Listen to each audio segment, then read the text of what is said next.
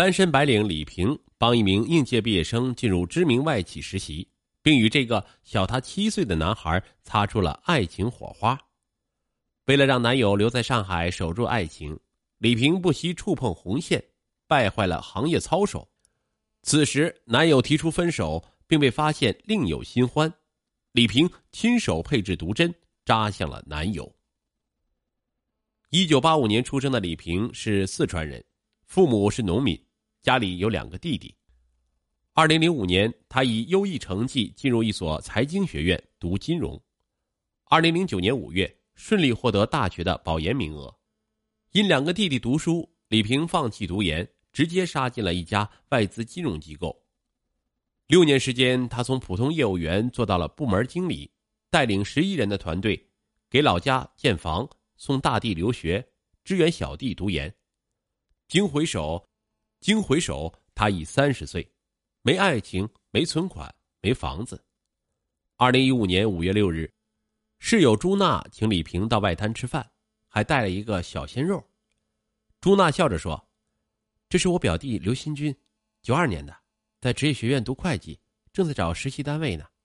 萍姐，你人脉广，帮我表弟找个好一点的金融实习单位吧。他学习不好，不靠实习挣点资本，怎么找工作呀？”刘新军机灵的递上简历：“姐，拜托了，在上海金融民企实习，九八五二幺幺名校是设定了门槛刘新军达不到要求。李平连连摇头：“平姐，你就帮帮忙吧。”刘新军乞求的眼神让李平怜惜，他想起当年初入职场无人带领的艰辛和窘迫，加上朱娜的情面，答应试试看。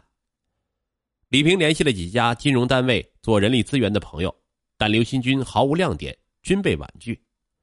朱娜穷追不舍，刘新军也隔三差五的来看表姐，每次都带点小礼物给李平。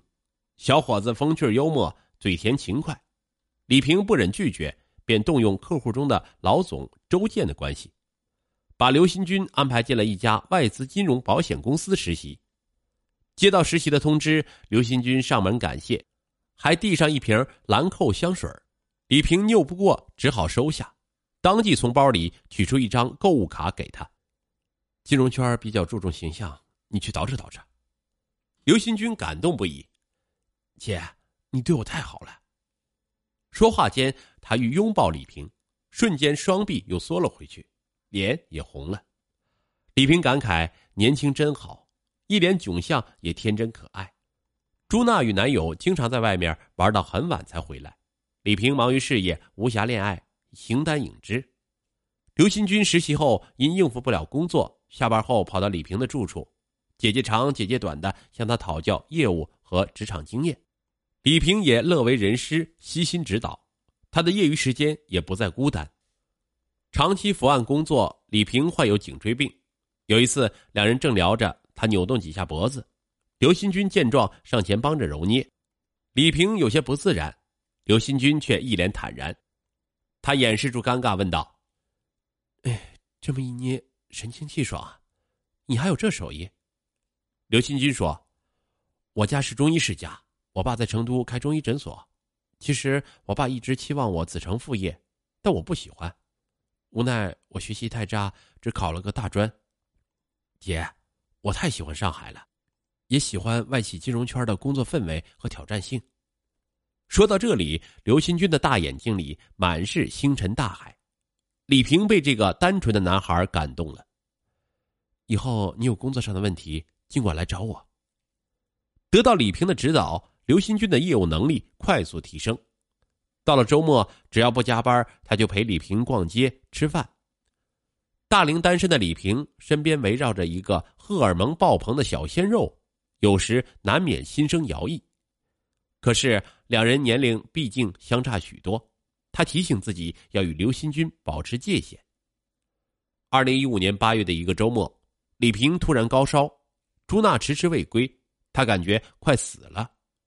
恰在此时响起敲门声，李平挣扎着爬起来去开了门，是刘新军。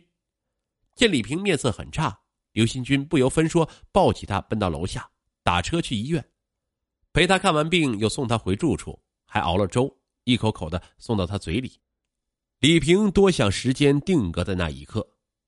李平在工作中一向雷厉风行，可此时他只敢以大姐姐的身份默默接受刘新军的崇拜和陪伴。一天，刘新军陪李平打游戏，他的电话响了。李平接了电话后，不耐烦的说道：“知道了，知道了，找男友又不是买白菜，哪那么容易？”随即挂断了电话。刘新军趁势说：“姐，你看我怎么样？”李平嗔怪道。你这个小屁孩，瞎说什么呢？刘新军突然用力的抱住李平，姐，我好喜欢你，就是担心你看不上我。李平懵了，推开了刘新军，哎，别胡闹，我比你大那么多。只要相爱，年龄不是障碍。在他的炙热攻势下，李平是半推半就，两人恋爱了。得知室友与表弟恋爱，朱娜不无担忧。我真心觉得，他不适合你。李平知道朱娜的言下之意，两人年龄逆差是一道坎儿，即便冲破阻力，以后也有隐患。但热恋的李平智商等于零，听不进去。实习期间，刘新军打探到公司将从二十多名实习生中挑选三到五人入职，这批实习生中好几个有名校背景，还有六个是金融硕士。他学历最低，学校也差，更没有上海的客户资源，无法与其他人抗衡。刘新军的父亲多次打电话催他回成都找工作，但他一心渴望留在上海，留在这家公司。怎样才能留下来呢？刘新军眉头紧锁。李平追问根由，刘新军干脆如实相告：爸妈担心我在外面吃苦受委屈，但只要我能在公司站稳脚跟。看得到前途，家里就放心了。到时候他们一定全力以赴，帮我交首付，在上海买房。男友的话很有道理。李平已在上海落户，具备买房资格，只是这些年他一直在支援家里和两个弟弟，没攒下多少钱。面对日益攀高的房价，她只能望房兴叹。如果能帮男友搞定工作，拿出购房资格，帮男友买房落户。刘家兴许不会太计较女大男小。新军，我应该能帮你。刘新军大喜过望。你这么漂亮能干，我爸妈一定非常喜欢。二零一五年十月上旬，他再次找到周建帮忙。周建的公司是上海金融单位争抢的优质资源。他出面后，实习公司查了刘新军的资料，认为不符合要求，但指出了一条明路。如果在短期间内拉来重要客户，可以增加一个业务员的名额。周建表示，这件事儿只能到此为止。李平将能找的人都找了，大家表示爱莫能助。思来想去，只有从李平的其他客户资源中分拨出去的可能性。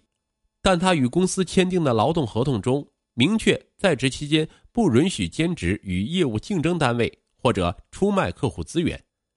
即使辞职，两年内也不得从事与本单位竞争的业务，如违反将无条件的开除或者索赔。如果帮助刘新军留下，李平就能拥有自己的家，但是万一东窗事发，他将无法在上海金融圈立足。正在两难之际，刘新军告诉他，父母又催他回去，在成都，我爸妈有点资源能帮上忙。李平决心铤而走险。无论如何帮他留下，他想，只要私下做好客户的工作，公司不会知道，就算怀疑也没证据。于是李平自掏腰包，分别宴请了几个关系比较铁的大客户。刘新军的公司优惠条件好，李平顺利将数千万元的业务分流了出去。二零一五年十二月底，刘新军打败名校实习生，签下了劳动合同，月薪两万元。刘新军正式就业没多久，李平被人实名举报，李平违反行业规定和合同，将巨额业务转手同行业公司。举报材料里还附上了李平与男友宴请客户的照片。举报人是李平的竞争对手高雅丽。高雅丽与李平同年进的公司，三年前竞争部门经理的职位时，她落败，成为李平的副手。他一直在等待扳倒李平的机会。可是李平勤奋缜密，做事滴水不漏。直到最近，高雅丽从一个客户那儿听闻李平将公司的业务飞单，遂跟踪追击，找到了实锤。